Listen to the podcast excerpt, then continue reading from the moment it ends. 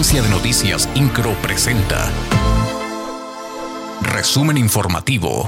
El gobernador Mauricio Curi González se reunió con integrantes del Consejo del Club de Industriales de Querétaro, a quienes invitó a ser partícipes y actores activos de las acciones que llevarán al Estado al siguiente nivel. Además, escuchó sus propuestas e inquietudes en materia de seguridad, movilidad, emprendimiento, cultura, planeación urbana, turismo, agua y otros servicios. El titular del Poder Ejecutivo Estatal expuso los principales desafíos de su gobierno, los cuales dijo deben atenderse de manera urgente con el apoyo de instancias locales, federales, el sector productivo, la sociedad civil y la población en general.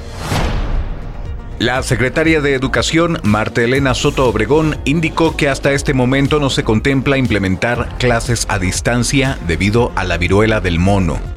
En este sentido, recalcó que el inicio del ciclo escolar 2022-2023 será de manera presencial. En caso de que esta enfermedad sea considerada como emergencia, el Comité Técnico de Salud podría determinar la decisión de regresar a las clases virtuales. Luis Alberto Vega Ricoy, vocal ejecutivo de la Comisión Estatal de Aguas, dio a conocer que la construcción del acueducto 3 arrancará a principios de 2023 informó que a finales de este año se tendrá la conclusión del proyecto ejecutivo de estas obras. Explicó que ya comienzan a realizarse pruebas de calidad de agua y batimetría de la presa Simapán, que es donde se construirá el acueducto.